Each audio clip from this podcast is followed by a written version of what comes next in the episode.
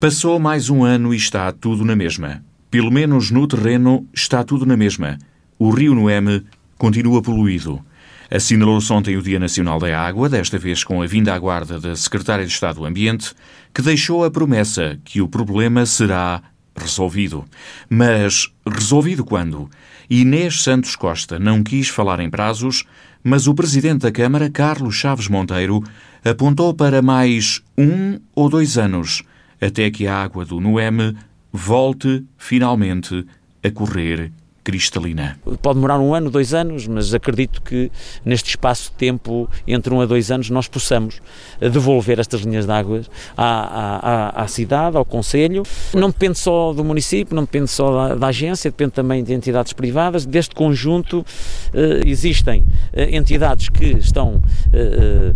referenciadas neste processo e com certeza que do diálogo que existir numa, duas, três reuniões haverá conclusões a retirar e depois dessas conclusões haverá também um conjunto de medidas que irão ser uh, colocadas no terreno. No terreno continua tudo na mesma, mas a Câmara não esqueceu o assunto neste último ano, sublinhou o autarca. Passou um ano, mas não ficámos de braços cruzados. Ou seja, nós uh, fizemos a monitorização, avaliámos uh, a situação. Pode-me dizer, bem, mas isto já aconteceu no passado, mas uh, o presidente atual sou eu, estou a fazer a avaliação que eu acho que é adequada com os técnicos da Câmara Municipal da Guarda, com as entidades que também tutelam esta área e acredito, é esse o meu empenho, de poder encontrar soluções partilhadas no sentido de resolver um problema que não está posicionado só na empresa A ou na instituição B ou, ou por falta da ação de, de, uma, de um organismo público autárquico, não é isso que está em causa. Nós já detectamos aqui situações que são eh, menos positivas para dar sustentabilidade e proteção a, a, a, este bem que é a água, mas para isso eh, necessitamos ainda eh, de valorizar os dados que temos já na nossa posse, e quando digo valorizar é estudar, eh, e eh, a partir daí encetar depois uma uma fase uh, de uh, reuniões onde uh, colocaremos esse assunto em cima da mesa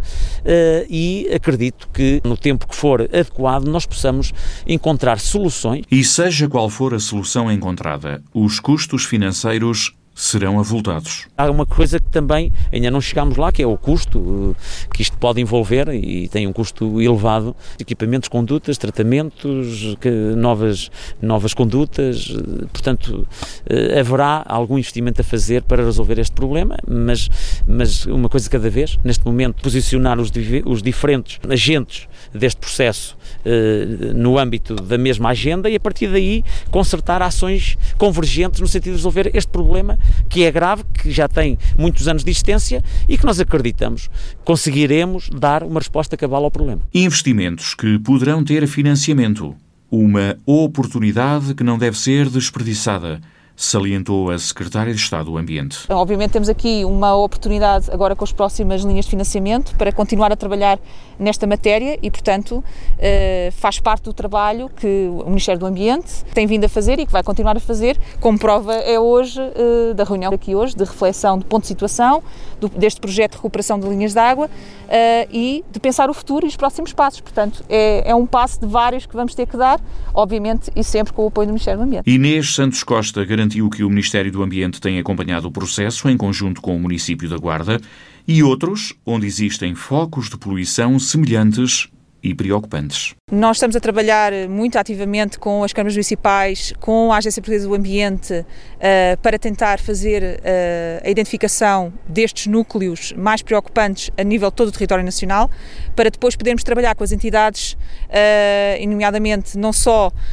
as entidades de, de, de, rede de saneamento e de rede de abastecimento da água que estão envolvidas, mas também com as próprias atividades económicas, para perceber quais são as melhores soluções que podemos trazer para o território eh, porque às vezes eh, não só é importante cumprir a lei, e isso é, está sempre acima de tudo, mas também procurar uh,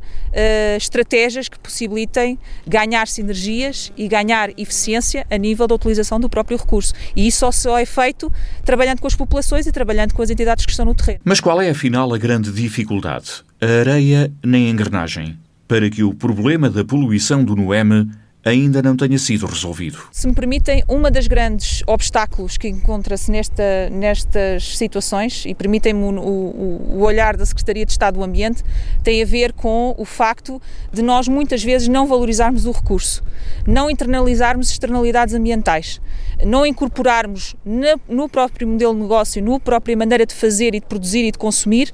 o valor do recurso água. E há uma tendência, por vezes, de achar que podemos externalizar esse custo para, para o ambiente ou para o Estado uh, e muitas vezes há que trabalhar também essa, essa, essa abordagem, esse racional de como é que nós concebemos determinados projetos uh, para com, uh, trazer estas, estas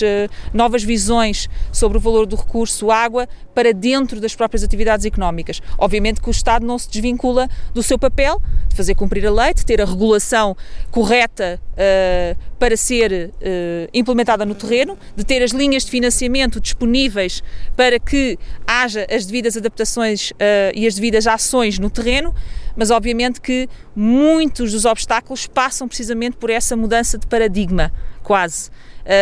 podia dizer, se calhar, que é cultural, eh, mas acho que os tempos de hoje e os desafios que hoje existem, a isso nos obrigam, ou isso nos vão obrigar muito rapidamente. Declarações da Secretária de Estado do Ambiente no Dia Nacional da Água, durante uma visita ao miradouro das três bacias hidrográficas dos rios Douro, Tejo e Mondego em Val de Estrela. É naquele local, num pequeno morro sobranceiro à localidade, que através de um fenómeno natural as águas podem dividir-se, no mesmo ponto, pelas três bacias hidrográficas.